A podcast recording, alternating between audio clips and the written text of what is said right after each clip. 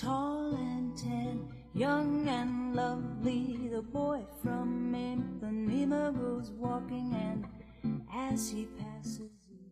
Hello，大家好，这是流氓电台，我是 M Style 我是小陈，啊。五一啊，今天是五月四号啊，录节目有点晚了。本来说是五一准备录一期的，结果又是互相忙啊，又是互相忙，然后就拖到了今天啊。这个忙还不是说我们各自有这个事情，是因为之前我们有一次算是播音事故，对对，就是因为软件和这个刚进了一批硬件，然后不是特别的兼容，而且调试起来特别的复杂，到现在我都没弄明白。对反正就是，呃，反正是挺严重的吧啊。然后有就是观众反映，就是说你们俩这声音一个大一个小，实在没法忍受，然后就把节目关了啊。我俩就感觉这这是个大事儿啊，我们需要整整理一下这个思绪啊，把整个这个东西重新串联一下啊，就拖到了现在。反正到现在呢，石小晨那边好像还是不太就调试的不太满意啊。嗯，反正这个我觉得确实是挺复杂的。嗯，之前那个留言，嗯、那个应该是叫清清零度啊，清零度，然后给我们提的这个意见，说是当时一个声音大，一个声音小，非常非常的糟糕。然后我们就说啊，用了一些话就把它给搪塞了一下。但是如果你听到这一期的话，可以跟上一期或者跟之前的去做一下对比，然后继续给我们留言，继续给我们意见。对，就是非常感谢这位听众啊，能给我们这么这么好的意见啊，因为之前我们一直哎沾沾自喜啊，感觉哎非常不错啊，是吧？我们节目非常 怎么说，就是慢条斯理，或者是慢慢的走向正轨啊。然后结果谁知道这个出现这么个问题啊？我是感我们俩是认为是非常严重的，因为让你们听着不舒服，直接影响了你们收听我们节目，所以说我们就做了种种调试啊，让这个浑浑身难受啊，对听着浑身难受。对，然后让石小晨还破费了一下啊，调整了自己的一些设备啊，然后调试啊，然后这不五一嘛啊，心说调好了调不好都在聊都在聊他们一起啊，而且最近也有比较很多重要的事儿啊都发生了，在五一到五月三号这几天啊，就三天时间，我感觉发生了很多，正好我们也放假，经历了也很多，也嗯。石小晨最近忙什么了？就这两天啊，这给大家解释一下。我发现我们节目就是嗯不知道聊什么了，就忽然就是问你，哎，你最近都，忙忙什么？之前，呃，怎么说呢？就是找上工作，工作那段期间，然后就有人问我，说那个你每个月赚多少钱？当时我听这个的这个话啊，就一一嗯听我就浑身就不痛快，因为我喜欢听就是哎，你工工作的开不开心？这个嗯工作怎么样？有没有意思？就嗯像你刚才问我说忙什么，其实其实人啊，真的就是瞎忙。你忙，你你所谓的忙吧，你忙一阵儿，你也就不知道忙了什么，其实很头疼的问题。对，就这么问呢，只是给大家就是找个话题嘛，找个话匣子。对哎，其实你你说到这儿了，嗯我刚刚看留言啊，嗯看留言是昨天这个叫涂爷爷给我们发的，啊，又又又发了，哎，对对对，他说那个就第一个粉丝嘛，他说你嗯知道你们回复的很慢，但是还是有一个特别纠结的问题想问你们：离开一个城市需要什么理由，还是只是想离开？嗯，那我先回答。嗯，离开一个城市需要什么理由？还是只是想离开，对吧？是是是是是这么样说的，是吧？嗯嗯，我是感觉其实不需要理由。如果说你这个城市是你的家乡的话，可能你会找一些理由。如果说是别的城市，比如说像我们都是从国外回来的，那你离开那个城市的理由应该就是毕业了，可能会有留念啊，也可能会有不舍，但是你真的到那一步了之后，你是不得不做出选择的情况下，你必须要去选择的话，肯定是要往好的地方选择。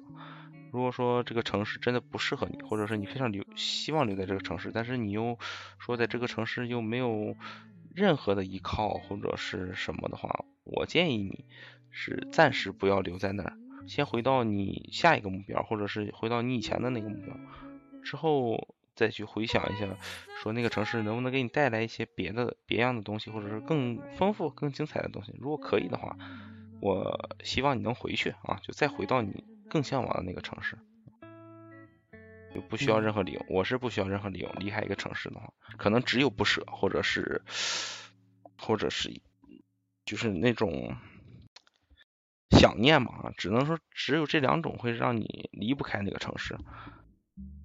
施耀晨呢？作为一个飘荡了那么多，他这个这个我就会怀疑他是不是什么应届大学毕业生之类的，或者是在外地念大学，可能不得已要选择回到原先的居住的城市，可能有一些其他的想法吧。而且我看他的名字应该是个女生，也有可能是因为一个男生爱上了一个城市，喜欢上了一个城市，那也有可能那个男生也不是那个城市，他有可能是 B 城市的。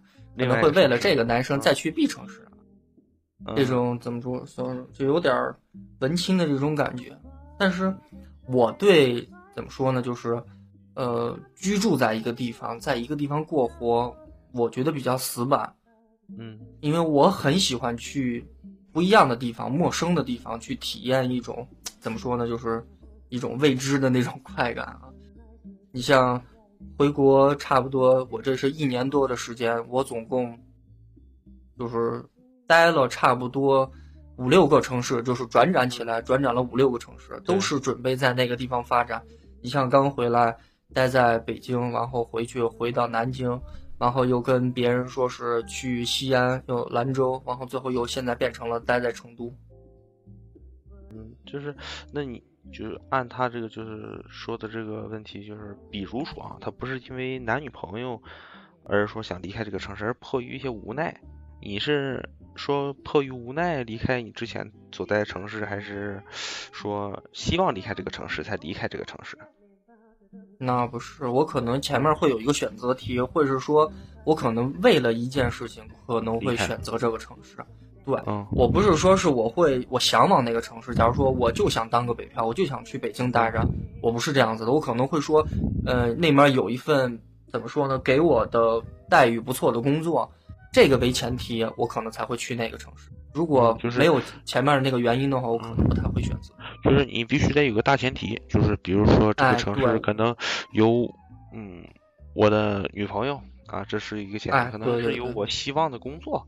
这可能是另一个前提，因为因为这个地点这个地方，我觉得对我的这个局限性不是特别的大啊。除此以外，我是根据原因去选择地点。去选，嗯，其实我突然想到，其实现在这个交通那么发达，其实完全没有必要说啊，我就一定要在这个城市待着，或者是呃，非这个城市不行了。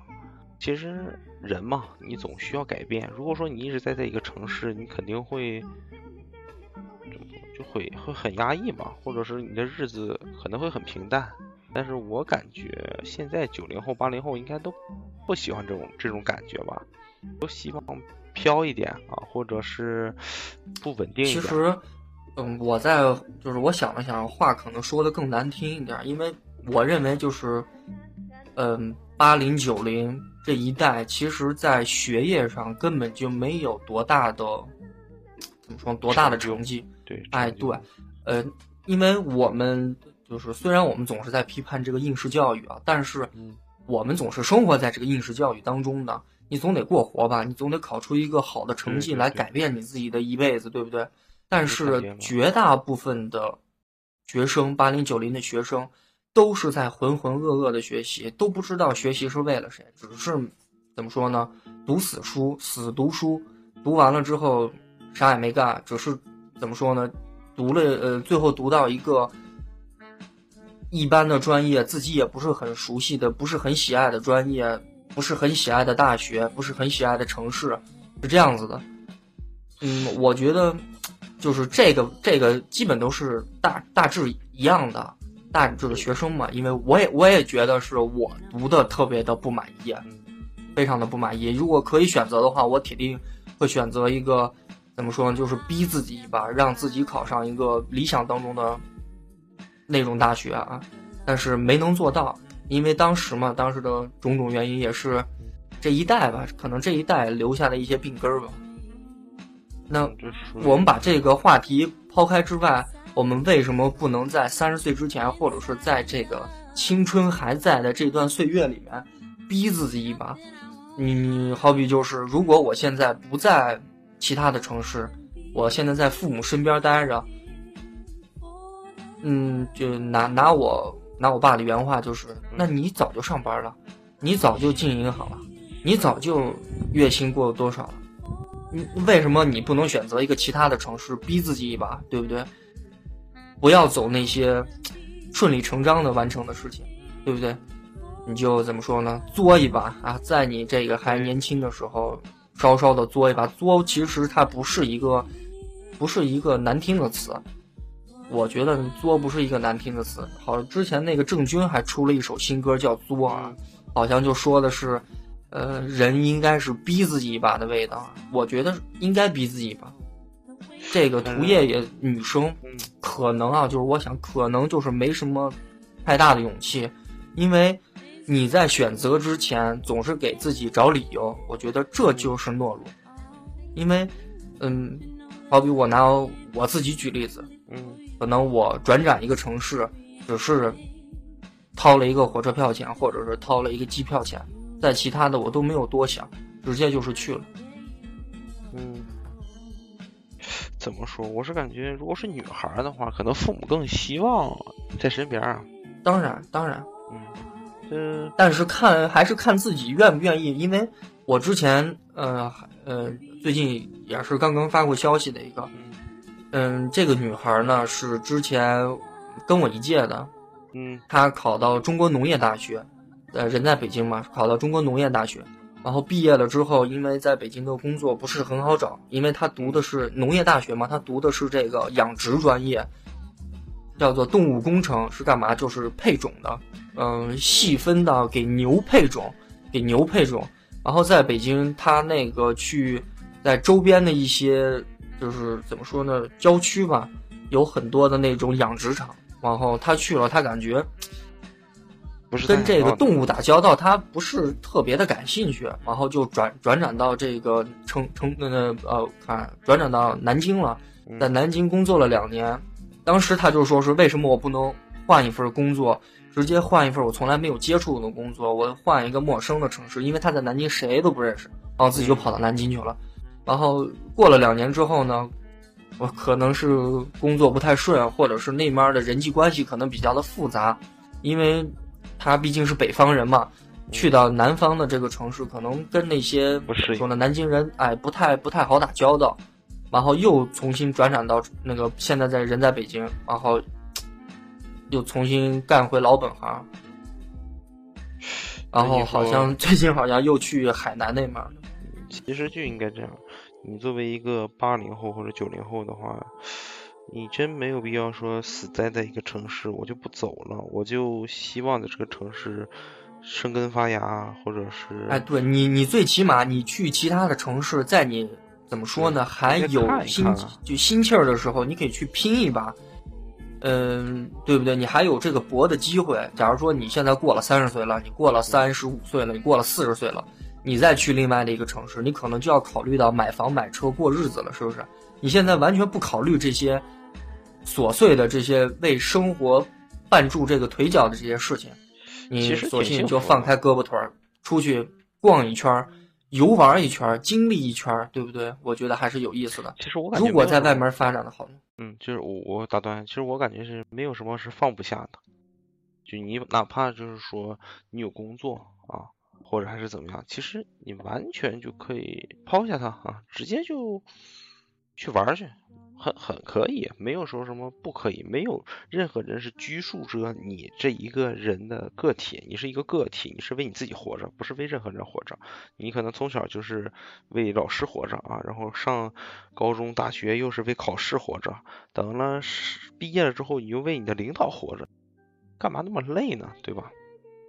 需要活得自在一些，需要活得更更像自己。我感觉很多人都不像自己，现在是你认识的那一个人。就比如说像我和石小晨现在如果说见面，他就感觉可能对我平时的生活可能就不不太了解了，就不太认识，就不像我们以前那么了解。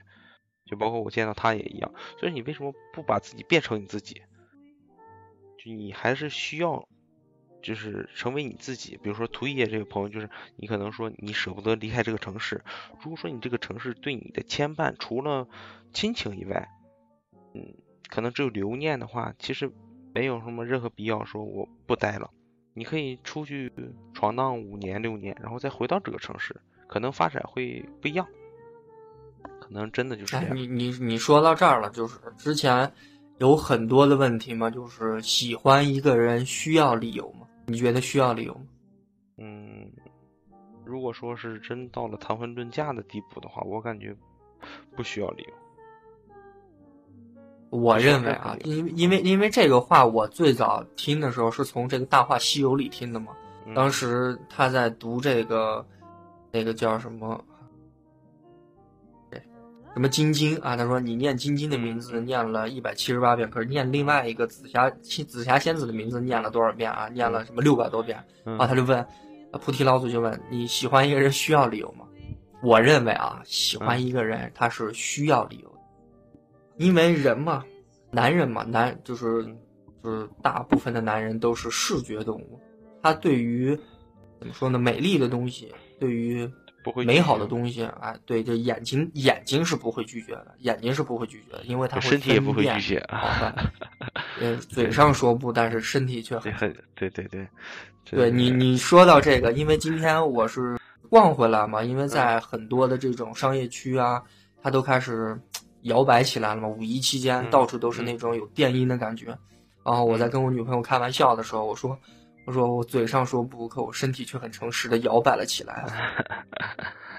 对，嗯，就像就像这个涂叶提的这个问题，他就说离开一个城市或爱上一个城市，需要理由吗？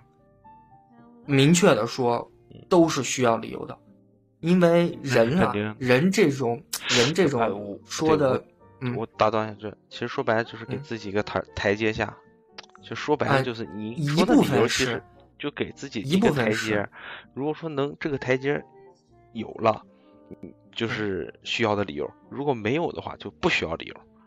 能不能这么笼统的解释？就是大概是这么个意思。嗯，一部分，一部分，一部分。假如说，好比就举一个例子，假如说你吃火锅，嗯，你为什么喜欢吃火锅？因为它麻辣，哎，就是因为这个麻辣是它的先有条件。就我们说。对于喜欢和和他所说的这个离开，我们需要一个理由吗？嗯，是需要的，这个是需是需要的。这个理由呢，可以自己找，自己去分辨。当选择题给你的时候，你自己去判断到底 A 还是 B 还是 C，还是果断的什么都不去选择。嗯，行，这也说了这么多了，就是我我在我教我教你一个特别。特别好的一个办法，也是之前我用到过的。假如说，嗯，你有一个选择题抛出来了，嗯，这时候呢，你不知道该怎么选择。假如说 A 还是 B，你不知道怎么选择。假如用到你这里呢，这个命题就是，呃，这个城市我到底是离开还是留守？这时候呢，你拿出一块钱的钢镚儿，然后呢，你就说正面是离开，背面是不离开，然后你就把钢镚儿往天上一抛。在抛上去的这么差不多两三秒的时间，其实这个答案已经知在心里了。嗯，就是不需要它是正面，反正只是说这个硬币在空中旋转的时候，其实你就已经找到自己想要的那个东西了。其实可以，这个办法很多人都试过，这个也是决定一些选择，有选择恐惧症，或者是有什么，就是反正。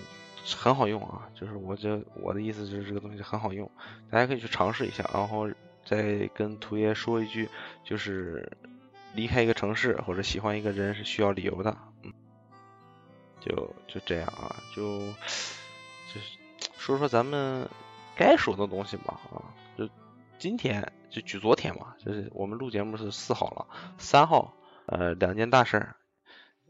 哎，不能说两件大事，体育节上好像很多大事啊，但是最著名的应该就是这场拳击帕奎奥打这个美因瑟，对吧？嗯看了吗？这在这个比赛的时候啊，呃，比赛前有这个 CCTV 五的官方的这帮职业拳击的解说的这帮怎么说呢？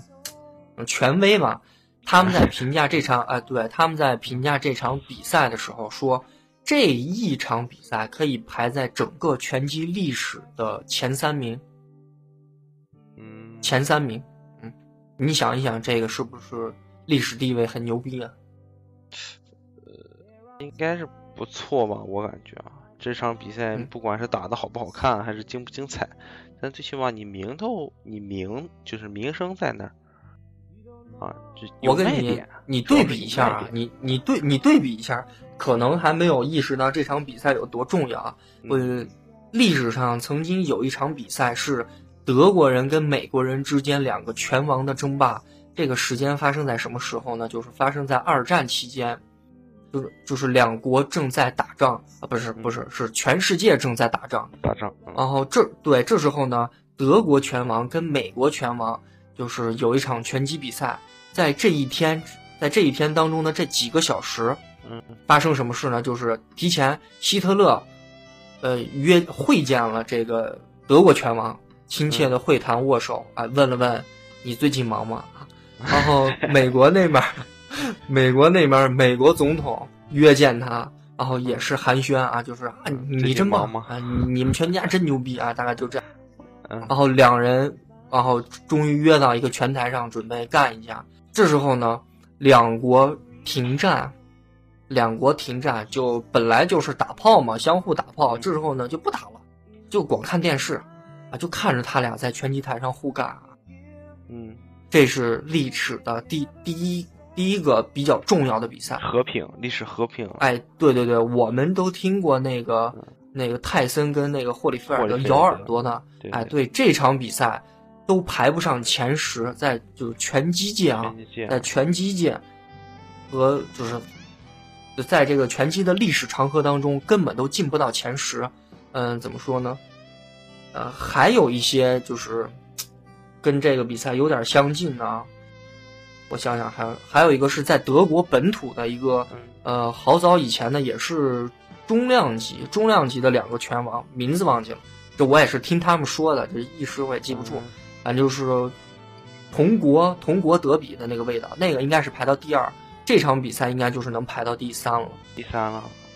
但是说是说这个就是这个亚亚裔这个小伙说是零九年时候约过这个黑人啊，然后没答应，黑人没答应啊，就就是一直不接受这个挑战，然后今年就接受挑战。那不很简单吗？那就像这个邹市民没事儿就发微信，就给给这些拳王说：“来，咱俩约一架。”也想自己出名，我是感觉就是，嗯，呃，可能真的达到那种等级的话，他只能去约人啊，就是约架嘛啊。也比如说啊，我看你不爽啊，然后约打一架，就这种感觉。这场比赛，这场比赛，我们从这个数字上看，我们都在说这场比赛超牛逼，超牛逼。但是牛逼在什么地方，我们都不知道。这是还是这些权威给出的数据啊？这两个人出场费四亿美金，三点多亿，将近四亿美金的出场费，然后是黑人小伙跟亚洲小伙按六四分，那个拿百分之六十，就是这个帕奎奥拿百分之四十。但是每个人拿也拿过一点几个亿，这个都没有问题。哎美金哦，美金，这可不是人民币嗯啊。再说第二个数字，这场比赛，这场比赛去现场看的票，均价是十四万美金，均价一张票，哎，十四万美金，相当于我们折成就是八八十万人民币，好像是他们算下来好像说是八十万人民币。是不是应该便宜的票吧？不能说是每一张都都那么贵，就是因为这个这个票，这个票都是有点像实名制的，嗯因因为你得，它都是以在拉斯维加斯嘛，都是有噱头的嘛。这些名人肯定就是抢的第一时间要把这个前几排要买光了嘛。因为我们在看这个比赛的时候，这个摄像机有意的整个把这个场整个围了一圈拍了一下，里面基本就是什么格莱美，呃，还有什么奥斯卡，还有我们看的什么 MTV，这就这些名人啊，你能想到的、能说到的，基本都在。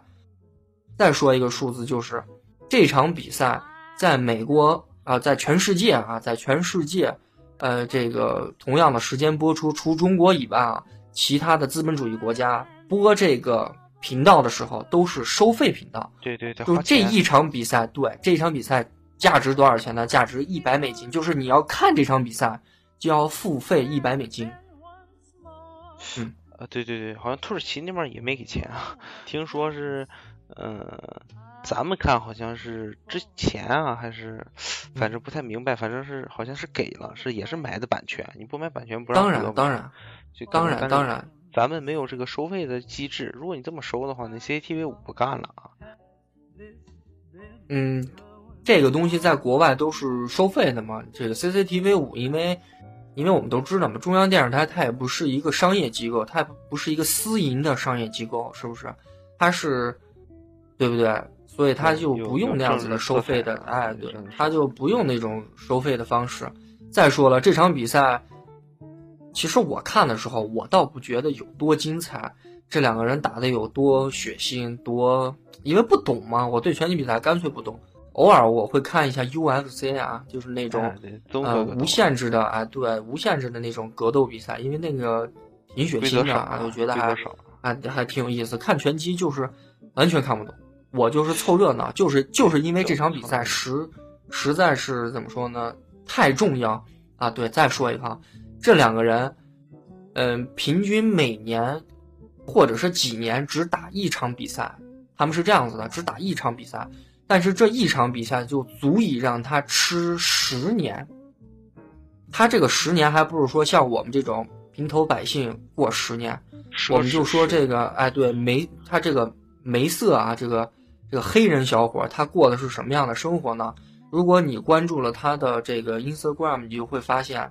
他是在炫富，他他他唯一能平时能干的兴趣爱好就是炫富，他除了打拳就是炫富，他住在一个几千平的豪华的城堡里面，他的车都特别的屌啊，有多屌呢？都是白色的，就是所有名贵的白色的车他全有，全有啊，所有全世界限量级的所有名贵的手表他全有，因为他个儿比较矮，他穿西装他穿不好看。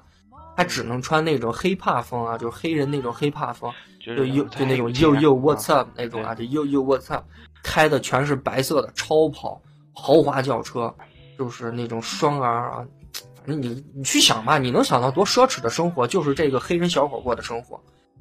我们再说一下这个帕奎奥，不等会儿，我感觉咱们所想的那种生活，它对于对于那个梅瑟来说，基本上就是啊，我操，简直洒洒水，他。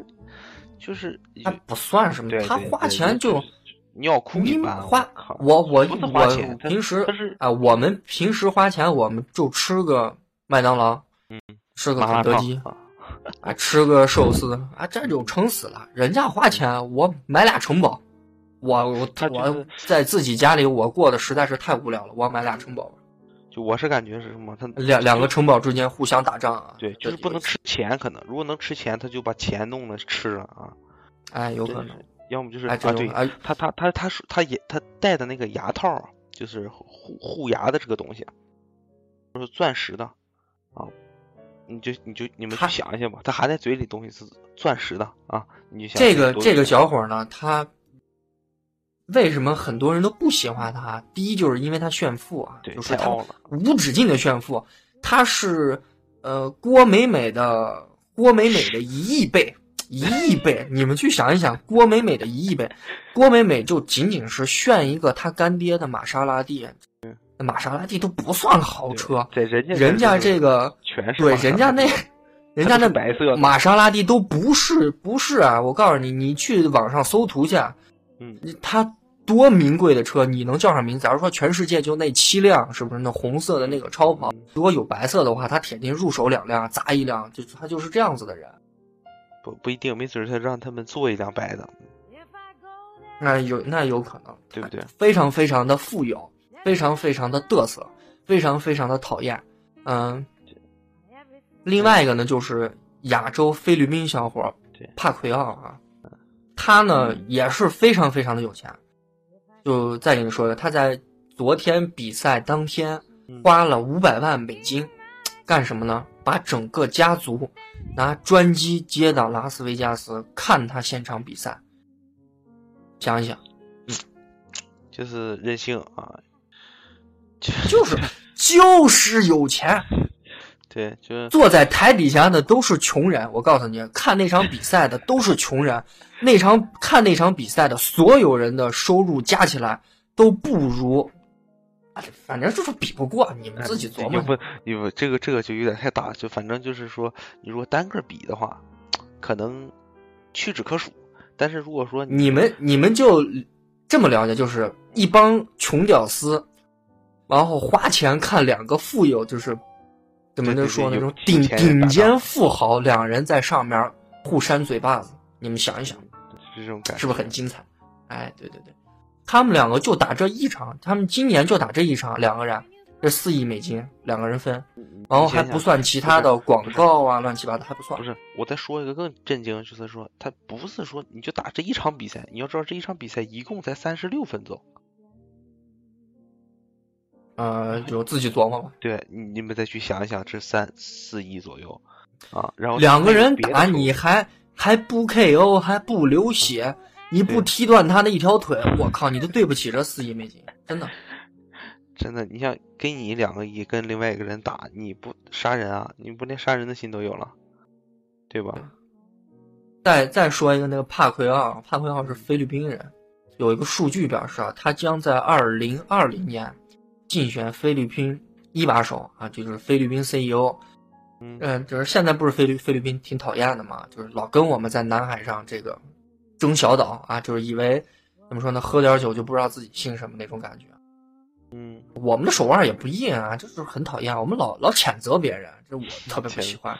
我直得我们我们就得有拳头啊，对，我们偶尔也得怎么说呢，露一下我们的拳头跟肌肉。哎，那这样是等他当总理的老他跟周世谴责我明打一场，是不是？让这菲律宾小伙跟周世明打啊，这我这这个话可能不太好听嗯，但是事实摆在面前，这个邹市明呢，可能打不过这个 菲律宾小伙啊虽然两个人年纪都差不多啊，都快四十了，但是我感觉这个邹市明可能打不过这个菲律宾人。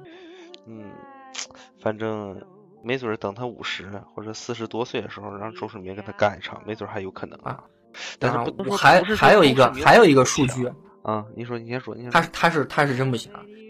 啊，还有一个数据是，菲律宾是一个就是有比较战乱的国家，它有这个怎么说呢？就是革命军跟这个政府军，就是怎么说呢？就是跟乌克兰那样子，就是来回打开枪，然后在有帕奎奥比赛的当天那几个小时，全国会停战。对，也不打。哎，对对对，就不打。全国的犯罪率，就是在比赛期间当天的犯罪率是零，所有的流氓都去看他打，就是所有的坏蛋都去看他怎么打别人，可能在学习吧，可能还要记笔记之类的啊，然后都不打，就是呃小偷也不工作了，就反正这个是上升到国家国家级别了啊。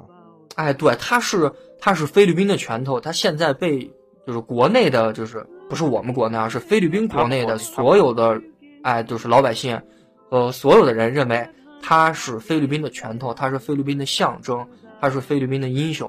因为我们现在说的菲律宾，无非就是几种事情，第一个就是老在我们的南海上闹事儿，嗯，第二呢就是去菲律宾旅游的时候会有生命危险，第三呢就是这个菲律宾拳头啊，就是这么几件事情。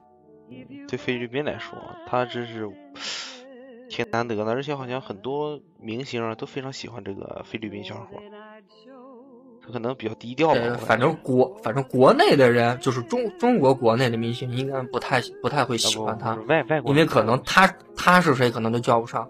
但是，哎，对，因为他是因为这个拳击的职业的联赛，他是在美国办的嘛。嗯就像我们的邹市明现在不是也参加这个美国的职业拳击了吗？对对对，好像成绩还可以啊。对对还不错，还不错啊，反正也经常打倒别人啊。然后还之前我看的时候，他是在澳门跟人家来了一场，对，跟他打的是是一个小孩儿啊，被他一通乱揍啊。怎么说，反正挺惨啊，他也不容易。你说作为一个中国人啊，你说他打职业挺难，我是感觉挺难，不容易啊。祝福他吧，祝福他以后成绩越来越好，对吧？关键是邹市民，他打他去这个参加这个，因为他是奥运冠军嘛。对对。但是奥运冠军跟这个职业拳击比赛不一样，因为他就跟我们国内的 CBA 跟这个 NBA 完全不一样。人家是一个商业联盟，整个就是一套下来有一个流程，不是说你去上面打去，你就能怎么说呢？就出名了？不是，他要把你包装成一个明星，你的怎么说呢？衣食住行都要跟这个怎么说呢？就是拳击比赛跟这个联盟紧密的联系到一起。你可能说一句话啊，对对对对对对，就是邹市明怎么说呢？就是代表，还是代表我们国家打一些比较民族性的这种东西。然后第二呢，就是他身上背着这个安踏的广告，现在在国内兴起了，就是，呃，之前我们对于拳击不太感冒，中国人嘛，可能就对于这种小球类比较感冒，羽毛球啊、乒乓球，最近，哎，苏州的这个世锦赛，然后马上马上要这个羽毛球的这个叫什么汤杯啊，马上要开始，我们对这个感兴趣，但是对这个拳击太陌生了，而且呢，第一是陌生，第二是谈起来呢就不喜欢。不喜欢，不感冒。你说你让你让你来一脚，让你参加一下，哎不，就给给你花钱，呃，给你二十万，你你来玩一下，那就不不不，没意思没意思，我我不来，有生命危险。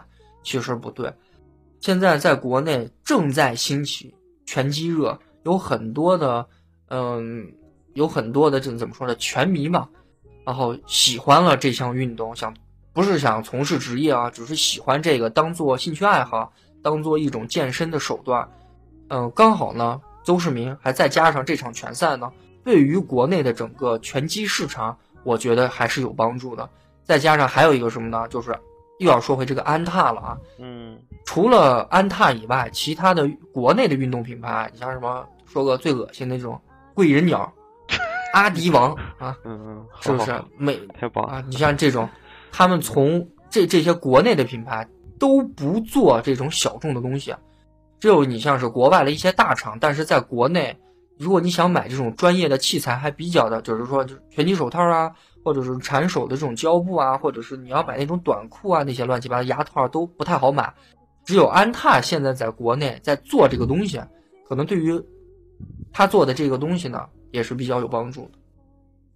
对，反正就是有提升嘛，总总总归是比没有强，对吧？你总有人做，总比没有人做强。像 Nike 是赞助这个这个菲律宾小伙的，然后好像那个美国小伙是锐步啊，锐步赞助他，也是现在美国比较不是很好的一个品牌了，就比较没落的品牌了。反正他的赞助呢是。也都是属于一个是大众的啊，你看菲律宾这边就 Nike 啊，肯定是花了大价钱。再再说一个有意思的话题啊，就是这场拳击比赛的广告植入到底有多少呢？这个虽然没有具体统计啊，没有具体统计过有多少，但是我我就看这场比赛的时候撩到了一眼啊，就是反正是一看我就知道这个东西是什么，这个东西到底是什么呢？就是暴雪旗下的风暴英雄的标志啊，风暴英雄的标志印到了这个，呃，就是怎么说帕奎奥的一个一个怎么说呢？助教吧，那个应该外套外套对，不不不是外套，是他不是他身上的，是他给他扇风的，就是拿毛巾给他扇风的那个小伙的左肩上有一个风暴英雄的一个标，就这一个。啊，就是一个，就是哎，我一看，哎，这这不是风暴英雄？哎，我还认识一个，就是三菱三菱汽车，也是哎，三菱三菱对，在袖子上好像是在袖子上有。我们就就不说，就是给你一个袖子上这一个东西啊，我估计这钱就不少啊。对啊，谁给我们具具体多少你们想去吧？对，谁给我们投资？你想去？我们我这谁给我们投资一下？我我哎，对，我们把这个纹到后背上啊，一个五十乘五十的一个贵人奖。对我感觉贵人鸟也行啊，不要瞧不起这些国内品牌啊。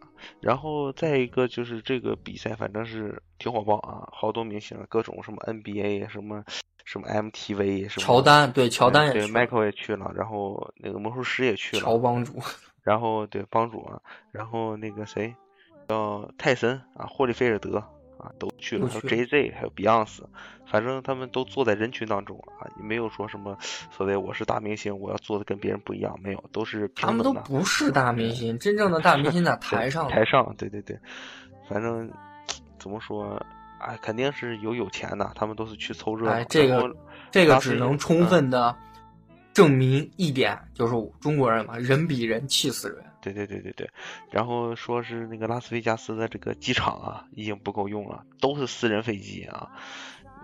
你们去，反正就人家的这世界啊，我们就不要再了解了。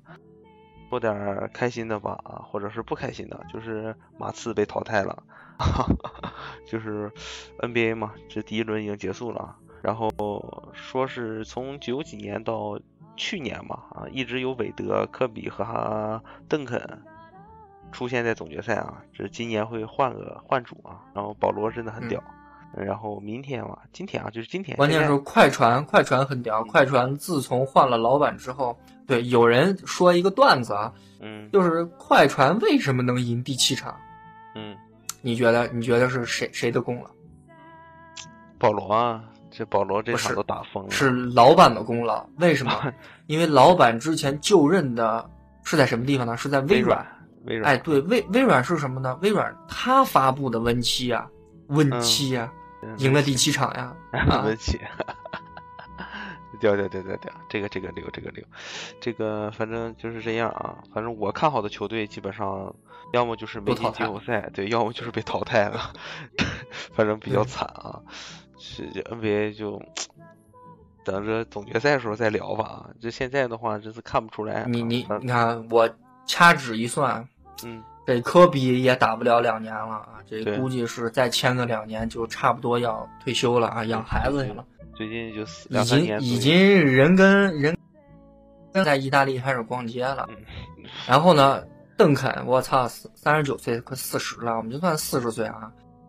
那个那个吉诺比利啊，今天有一个那个 GF 的图呢，让我看了一下，挺伤心的啊。说的是什么？就是这个吉诺比利啊、帕克啊，他们在年轻的时候，啊那个五官对深邃的五官，那个年轻的样貌啊，那还没有谢顶，还没有变成中南呃地中海的时候，然后那是我们正青春高中的时候，哎，对你想想，在现在，我靠，该打球的、退役的，我靠，全走了，全都退，他不是说全走了，就是全都退休了。嗯，最后赶上赶上我青春这辈儿的，我还在认知 NBA 的时候，那是罗斯。嗯，现在都伤成这样了啊，就是两两条腿已经感觉都不不是自己的了啊，对吧？太对对对。惨了。然后对对。他要打骑士啊，就祝福他们吧。对，对就真的就是估计也快了。就怎么说，一直就是我们一直说想策划聊一期 NBA，也不知道说聊点什么好。你说聊球星吧，喜欢科比的人肯定不少，对吧？你说聊比赛吧，我们这最近都看比赛算比较少的。等着聊一期回顾吧。啊你看过或者我看过的 NBA 啊，这肯定咱们年份不一样嘛。然后这么多年了我我记得一批的球星，我现在家里啊，现在家里还丢着差不多，呃几百张的海报吧。那当时都是我去买那个叫，我靠，现在那个名字都记不住了。就是一个那个杂志嘛，杂志。哎，对对对，篮球什么吧，应该叫灌篮，好像叫灌篮吗？有灌篮，有灌篮，灌篮。哎，对，有叫灌篮。然后它每期里面附送一个两张 A4 纸拼起来的那个海报。我我那个还我是杂志都好像丢掉了吧，要么就是杂志就捐了，因为当时有一些什么捐书的行动啊，这也比较也比较二啊。但是海报我就舍不得捐，你知道吗？嗯，然后就留下了，然后现在差不多几百张。就反正这然后等等保罗退役了，我觉得保罗还得好几年啊。还有一幅图，我是从微博上看的，也是比较有意思。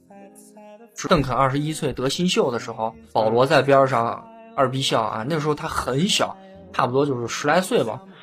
他俩是一个大学的，他他和邓肯是校友。我那我看的那个是他得新秀的时候，旁边保罗非常非常的年轻。他新秀是九九几九七还是九九七年还是九八年？那就那就不知道。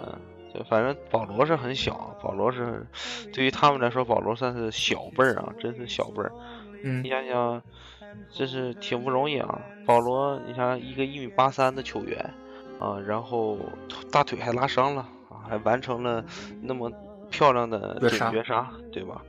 然后只留给了邓邓肯他们一秒钟时间，留给马刺一秒钟。说说他这个绝杀之前在上个赛季吗？还是嗯，在上上个赛季对灰熊也完成过一模一样的绝杀，对，也是在那个位置投进了那个两分。嗯，对对对对对，反正挺不容易啊。嗯，咱就怎么说？咱看球就理性一点啊，不是不要裁判这个裁判那个。虽然说我很吵，我喜欢抱怨裁判，但是说你这种比赛，那是因为我们骂裁判，那是因为你还没有看过 CBA。当你看完 CBA 的时候，你都有心冲到场上，直接就给裁判挡死到那儿。反正我对我来说啊，CBA 今年非常伤心啊，不不聊 CBA 啊，就怎么说就是。NBA 的话，你像邓肯他们，就真的就是看一场少一场，啊，对吧？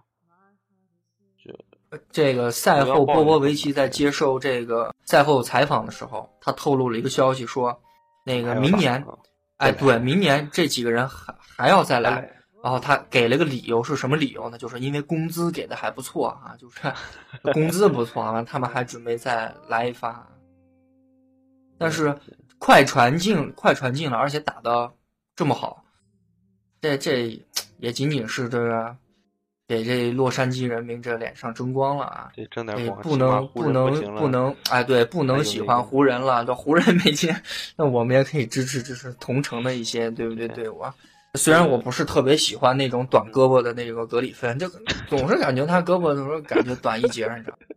对对对，他可能跟保罗臂展差不多。嗯，有的时候看起来就真的是很难受，很怪怪的，对吧？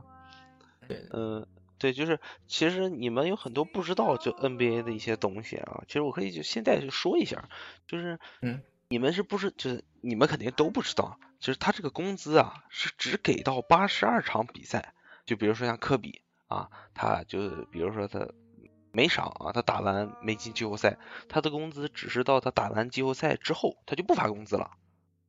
他会就联盟会给一个就是所谓的赢球奖金或者是晋级奖金啊，比如说你打完第一轮，可能第一轮你被淘汰了，你是第几第几啊，他可能会给你个几万块钱美金，然后让你去跟球球员啊。你说到发工资了，我忽然想到，科比现在打到现在，累积下来啊，就是他整个职业生涯赚了差不多，就是好像。就光是 NBA 发的工资啊，不不带其他的什么广告代言，赚了是三点几个亿美金，累积下来是三点几个亿美金。我再这么想，你索性就打拳去嘛，是不是？像你这种牛逼人打拳去嘛，一场拳赛下来，我操，几个亿美金，那多嗨！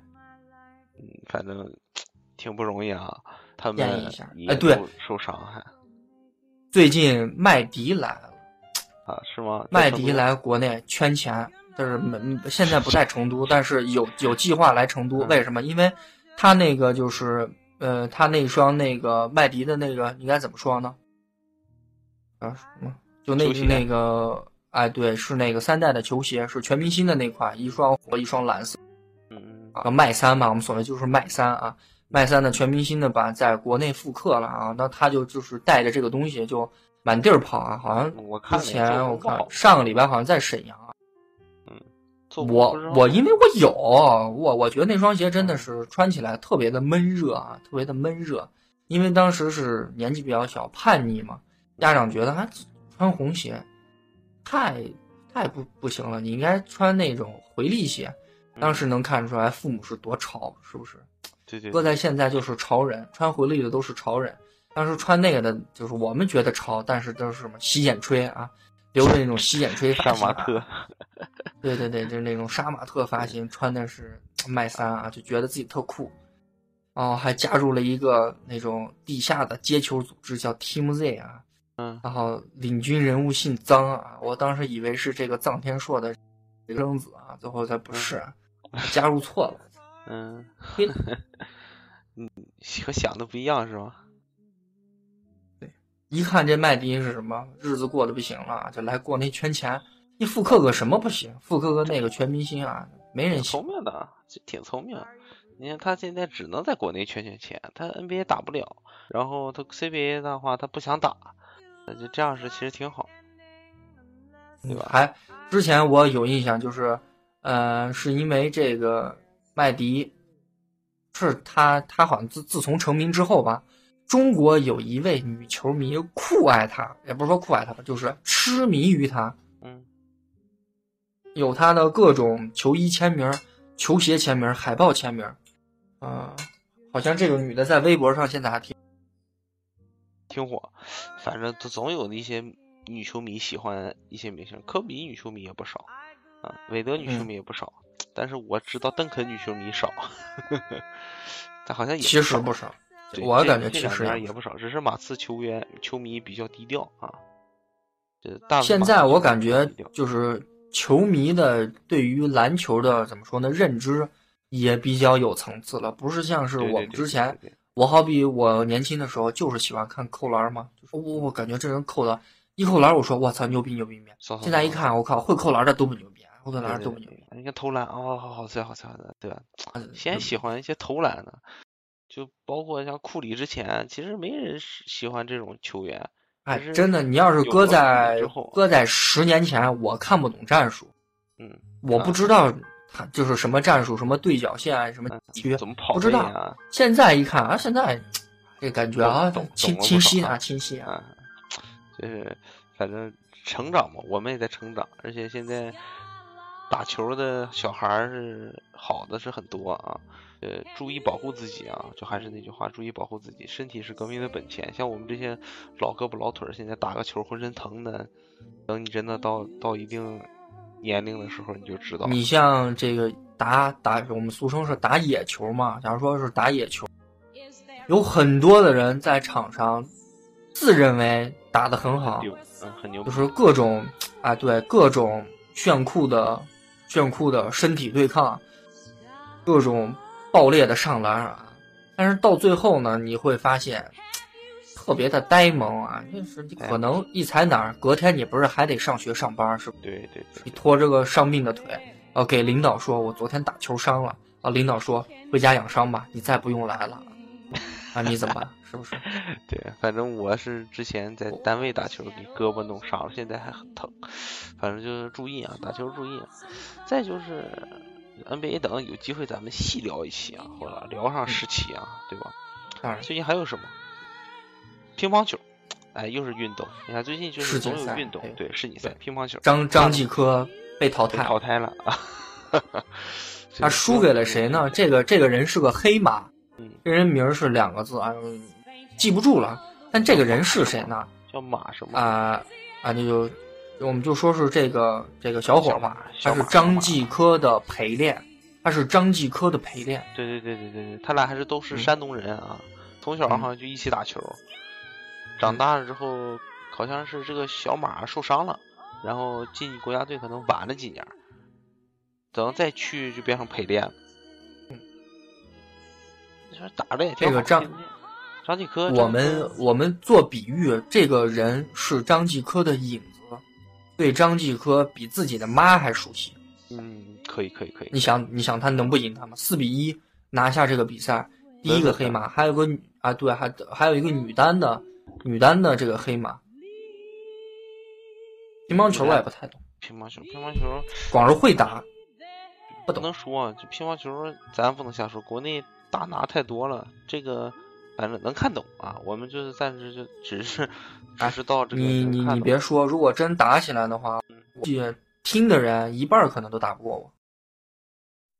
可以约战嘛啊，这不是成都的朋友啊，可以约战一下这个石小晨啊。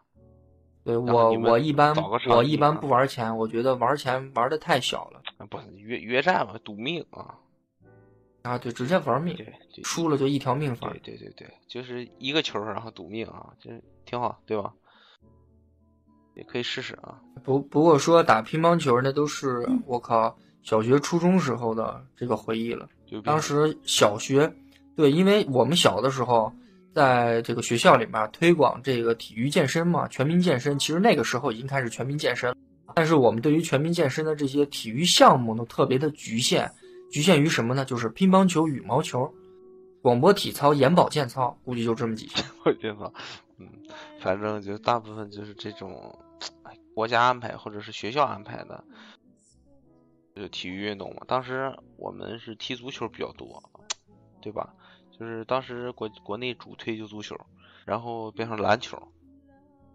反正乒乓球和羽毛球，国内喜欢的人太多了，真的，你真想干的话，没有出，我靠出头。你就现在就是每个城市都有自己的体育馆嘛，无论是省体育馆、市体育馆，或者是你在这个区上的一些小的体育馆，你一去，我靠，假如说十个场，十个场全是羽毛球的场，十个场，你只要就是每天去啊，每天去固定时间去，那个场子十个场全部都是满满的在打羽毛球，啊，永远都是在打羽毛球。但说到羽毛球啊，其实我告诉大家一个，不是不是这不是秘密啊，就是，呃，我的同学，就是我以前的一个同学啊，他舅和李永波，他俩是一批在这个体育队儿就一起训练啊集训，然后他舅呢选择了一个很冷门的项目，那就他俩都选了个冷门的项目，他就选了一个不不不不蹬自行车啊，自行车知道吧？就是那种竞速的那种自行车，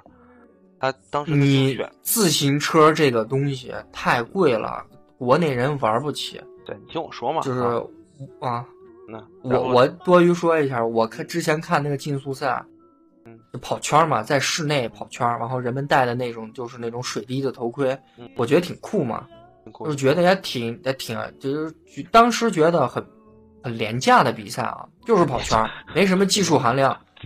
但是最后才明白，这个里面技术含量高了去了。就是一辆自行车，我们就举一个，就是大家都知道，就是法国的一个叫做 Look 的车，黄颜色的，上面写一个 L O O K，那一辆车，就是你买那一辆自行车，好像还不加特别好的胎啊，不加那种轮胎。那个自行车多少钱呢？就是你买一辆路虎的揽胜的运动版的高配，两百八十多吧，想一下吧。纯碳纤维啊，宇宙航天航天宇宙级别的什么做工什么玩意儿啊，基本上都是标榜自己的啊。玩不了。对，就然后呢，就是李永波呢，当时选了一个很冷门的乒羽毛球，然后 人生的差转折点就到了啊，李永波拿了双打的世界冠军，然后一步一个台阶的走到了现在国家体育局小球管理中心的，他应该是主席吧啊，嗯你，想想，对？对对，那就就是一把手，但具体是什么职位职称不知道，但是是是一把手。一把手啊，一把手，小球的一把手，你就管着这就这这些小球嘛，包括网球啊，都是小球。对嗯，对，这也没有什么，还有什么？这你你说到你说到羽毛球啊，我我就想说一点啊，就是嗯金龙鱼的油其实不好吃，呃真心的我还我还金想说一个金龙鱼的油不好吃。现在就是怎么说？我不知道你喜不喜欢林丹啊？我对林丹一直怎么说呢？我看这个人其实特别矛盾，你知道吗？嗯，喜欢又不喜欢。嗯，不是喜欢不喜欢的问题，是嗯，第一他是个军人，嗯，但他有纹身第。一他是个军人，呃，他是我实际上纹身我不纠结，但是他他有他的纹身是十字架，说明他有着这个基督教的这个信仰，信仰啊他，有着这个哎，对他他信仰基督教，但是你身为一个军人，受着爱国思想教育，是不是应该应该怎么说呢？就是你的信仰应该是中国共产党，但是呃可能是不冲突吧，可能是不人家还有五颗星呢，身上你别忘了。这个不可能是不冲突吧？再加上他长期他混的娱乐圈，你知道吗？他不在这个体育界混，他人混这个娱乐圈。他都跟什么演艺明星成为好朋友，各种出席就高高端的一些时尚场所、轰趴之类的，或者是有一些什么颁奖典礼，你也能看见他。对对对，嗯，这个人的身份就特别的复杂，我认为就是在我看来复杂。可能我我看待中国的就是基本的这些运动员啊，从事体育的运动员，我我看的怎么说呢？看的多了，嗯呃，认为这个怎么说呢？呃，单纯一点是常态，他呢就是他的可能就是不是常态，他就活出自己了嘛。哎，有没有想过，就是因为他成绩特别好，特别优异啊，所以说他才能这么活得这么自在啊？不可能啊，那那根本不可能。我好比再举个例子，杨利伟，啊开着飞船那个绕着地球绕一圈的，嗯，他回来就是人家一般是升是一，他是跟小学生跳级一样啊，直接就是升了两级啊。你认为这样子的人回来，假如说他说明他说一个啊，呃，这也不算是过分的要求吧。假如他回来提了个要求，这个要求呢也是违背这个正常人的，就也不是说违背啊，就是我们平常人看待这个问题就是比较的比较的揪心，可能想不明白。你觉得国家会满足他吗？肯定不会满足他，对不对？对啊，嗯，这个事情就放到这个林丹身上，他回来他想当明星去，那肯定也不能。你说你有多好的成绩？我觉得不行。但是人家不实诚了嘛，就是就是说，我是说想，就是咱们现在这些，就是比如说网球运动员还是乒乓球运动员，可以多学学林丹。真的，你去看看林丹打球之后，就是我我在看的时候，我就就分析的是什么？他第一场球就第一局啊，他肯定会给对手留很大的机会。就比如说都是打十二分吧，啊，就是赢领先两分算赢嘛，他就跟你僵持，然后让你先领先，然后他他用劲儿给拉平，然后就持续僵持，然后他把这场球把这第一局第一局赢了的话，那后边两局对对方那个球员基本上就赢不了，就可能就拿个两三分就就输了。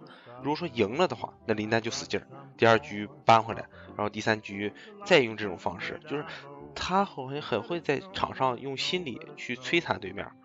哦我是这么认为啊，就我不知道你们就去仔细看看。当然，所有的体育运动都跟心理、心理学有着他就是怎么说呢，特别紧密的联系。对他心里玩的特别好，就是一上来的时候让你感觉，哎呀，我感觉我打他有戏啊，没准我能赢他，然后结果就让他突然就僵持了两三个球，感觉能拿下的这一局没拿下，心里一下有落差了，完了，一下就要输了。就是我就感觉林丹这一点特别值得咱们这些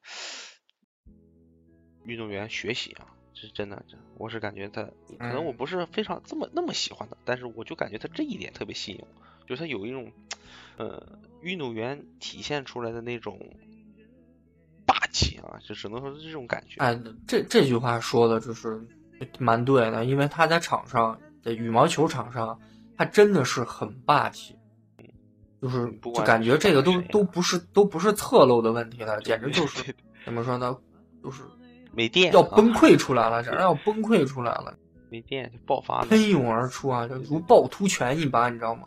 那种感觉，喷泉，突突突突突啊这真的他是。真霸气。行，再再再说点说，哈哈，就是老是找话题啊。这今天主要就是因为五一没录节目，给大家说呈现一部呈呈现一期啊，就赶快放出一期，让大家不要那么寂寞啊，在想我们是吧？再回头这个不开心了再。就我们很懂大家啊，因为我们平时是吧？听的这个涂爷爷都准备要离开自己的城市了对，对对，就我们挺祝福他的啊，就祝福他能下一步走得更好吧啊，然后继续坚持收听我们节目，作为我们节目的第一个忠实粉丝啊。虽然老听众，对对对老你算吧，他听到现在我们的十十几期了，他也就算是老。对对对，十五期嘛。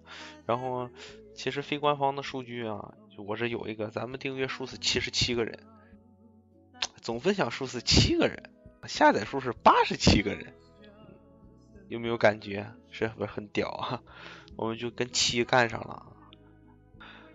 七好呀，七上八下呀。对我是很喜欢七这个数的，就七这个数说说到七了啊，说到七了，我给你给你再灌注一些有意思的想法，就是在政府单位工作的人呢，一般分了房，或者说在这个办公室呢，啊，哎，对他们一般不选择八楼，八楼啊，嗯就是因为七上八下。因因为你八下你哎，对你到了八楼之后，假如说你是个正科，有可能你住到八楼了，然后半年后你就变成副科了，副科后你就变成职员了，然后你就拜拜了。啊，对，如果你住在七楼呢，你原先是职员，可能隔年你就成局长了，这都不一定。然后后年区长，大后年就是省里的，我操！那你这他妈一步三个台阶，你这家里得这是谁呀？你就我操！嗯，这个不知道有没有这个听的人是政府机关工作的或者是父母是政府机关工作的，从小就有听过这样子的说法啊。有一个叫做七上八下，呃，宁可要宁可要九，呃呃，这说到数字了啊，我们就说一些比较有意思的，因为之前我也研究过这个手机号码的风水，我们说一些数字，数字就是零到九，零到九十个数字，然后哪个数字呢是最不好的呢？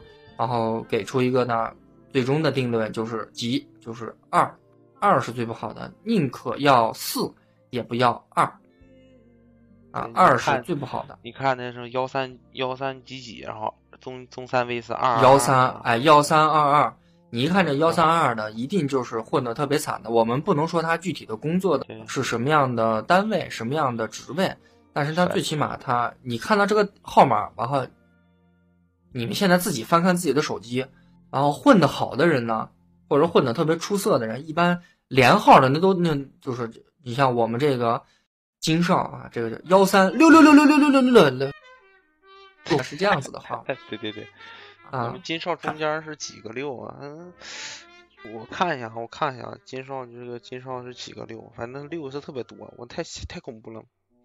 对，但是他给我号，如我以为如果前面幺三能改成六的话，恨不得十 十一位六，直接就六六六六呗。我看啊我给你读一下啊，不能读，不能读。呃，就是幺三幺六六六六啊，就是这种对对感觉。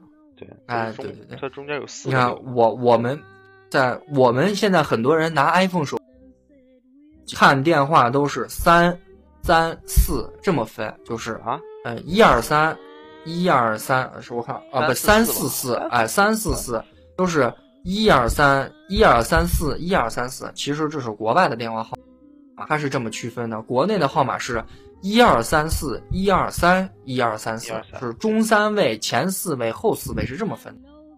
然后好一点的，你们去翻看你们的手机啊，混的比较好的，或者是有一定社会地位的，他们的号码呢前面一定是幺三码，这都是不太不太能够变的。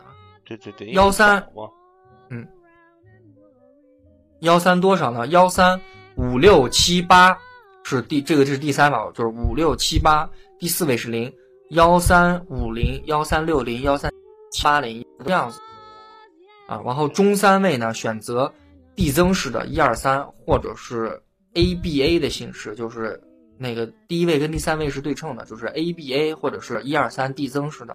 呃，后四位呢，尽量不要出现二。然后有有叠的也可以，就随便取都可以。最数字里面最好的是什么？就是九跟五是连着的，九五九五九五是至尊啊，在我们这片对神州大陆上边，九五是最大的数字。对对对，你们有兴趣可以翻看一下，挺有意思。就是你，你像你电话如果是一个幺三五零啊，七八九啊，九五九五啊，啊，那那就很不错了，你这人就很不错。准备上天了就行了。嗯你像一般出来的这些学生啊，或者是呃正在工作的、工作不顺心的打工的打工一族吧，我们这么说，白领啊，我们说白领，呃，混的总是不太好。但是你有没有想过，改一个？你可能可能不太会改那个工作环境，不太会改这个这个怎么说呢？地地方可能不不太会改这个，就像地方，那改一个手机号码，我觉得还是比较容易的。你没准儿改一个手机号码，换一换风水，换一换这个怎么说呢？具体的算命的我也不太会说，有一些术语啊，没准儿就是一个小变化。对对对对对，反正就是总总是需要换个心情啊！你不换你不换当然一些东西的话，你墨守成规是是五零六零后的人啊，你一个八零九零后的人还这么喜欢墨守成规的话，那我只能说你属于属于一个思旧或者念旧的人啊这也不是说不提倡，反正就不鼓励嘛啊，就还是需要换换环境，然后换换你自己的心情，给自己一个因为我我总觉得跟，嗯，当然是是有好朋友的了，但是你在这个环境当中，总是跟这一些人玩你，知道吗？总是跟这一些同事、一些朋友相处，相处的久了之后，嗯，怎么说呢？有一句话叫做“搂着臭棋，篓子下棋，越下越臭”。我我觉得应该是这样，因为你可能从对方身上学学那些东西，可能用半年、用一年时间已经就把它掏空了。你该学的东西也都学到手了，是不是？我觉得你可以去换一个新的环境去学习了。嗯，我是感觉大学的话，还是认认认认真真谈个恋爱先啊。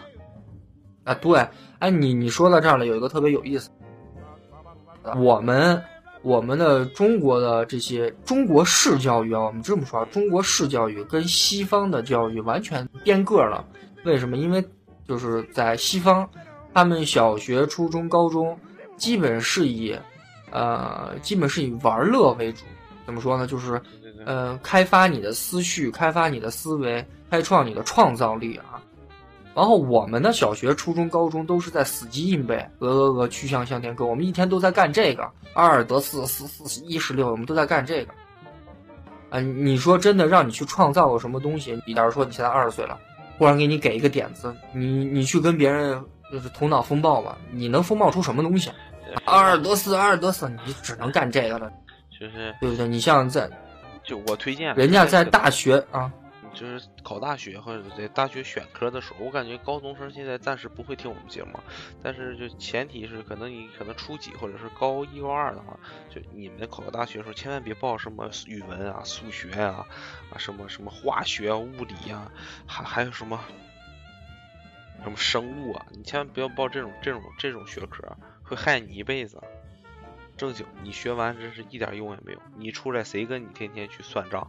你就是你就是学会计，你也不需要那么什么那什么高等你数学、啊。你说的这个，它是限于那个名，就是我们也不能说是名牌大学吧，嗯这种一流的、一流的特别尖端的那一点点，你去搞这个国内科研啊，你去搞这些数理化科研，琢磨这东西去，这可能会有出路。然后进研究所嘛，专门去专门去潜心研究。但是，哎，我再说一个特别伤心的啊，我们这个时代暂且是五十年之内不太会出大师啊，不太会出大师。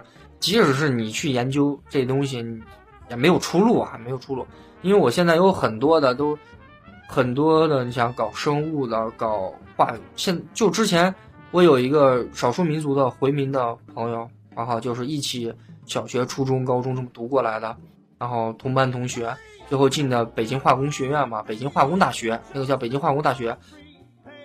他从小就酷爱化学，而且化学学的非常非常棒。最后我我意啊我意思说，你要是有什么就是抱负对还是什么的话，你就不要选择这种特别绑人的学科啊，是是这样是不是说说一定不要选？就喜欢对那我操，那我能我们我们之前我之前在北京的时候，我们见面的时候开玩笑，他这东西没出路，就是学出来真的是，呃，第一是不找不太好找工作，第二呢就是你你想继续研究你这个，你就得可是呢这现现实不给你条件，现实没有给你这个条件去让你继续去钻研去琢磨你这些尖端的，呃一呃怎么说呢？还有一些说不太需要你。假如说你真的是，呃那种尖端人才，有可能你会跑到这种军工厂呀，或者啊那种制药厂去去研究，但是也不需要你。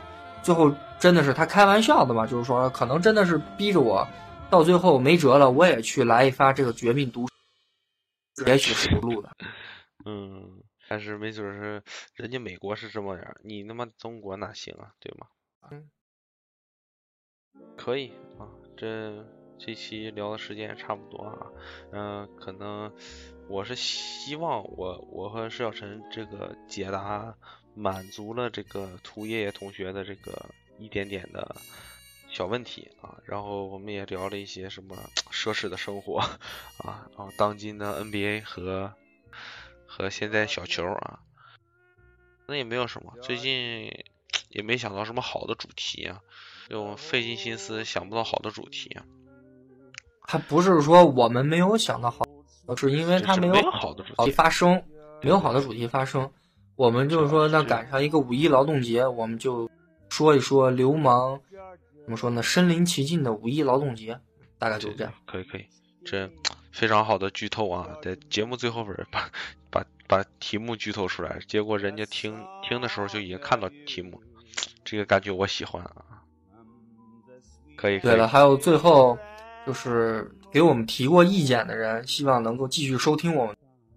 对对对，怎么说呢？对，给我们支持。对你想想我们有多伤心啊！你就一句话，我们马上就身体力行的，啊，破大费钱对，我们就我们就花花钱去了。花钱就花钱就搞，对啊你说你还不来，可能吗？还有一个就是，呃，如果对我们电台如果有什么好的意见或建议啊，继续给我们留言，在我们的新浪微博，在我们呃对微信公众平台，对，我们现在还对对，微信我有微信公们有微信公众平台呢，大家可以去关注一下。还有在嗯、呃荔枝 FM，在喜马拉雅 FM，在新浪的音乐人都会有我们的节目。然后无论你是从什么样的渠道听到我们的节目，啊，都希望给予我们支持，给予我们意见，给予我们建议，然后让我们的这流氓电台越办越。对对对，以后 我们也纹个鸿星尔克啊，对吧？我我得看看，我得额头上来一发这个阿迪王。反正就是这个，呃，上市我们就不不不打算了，反正就是我们我们上市也得在纽交所，纽大交斯达克我们都看不上。纽交所是我们的第一目的啊，可以可以可以，人人家是过去敲敲锣去，我们得上面敲钟去。敲钟啊，咱们得敲钟，这不能比马大哥差啊，可以了可以了，这期就暂时这样，嗯，行了，也没有什么值得留念的，下期我们再见吧。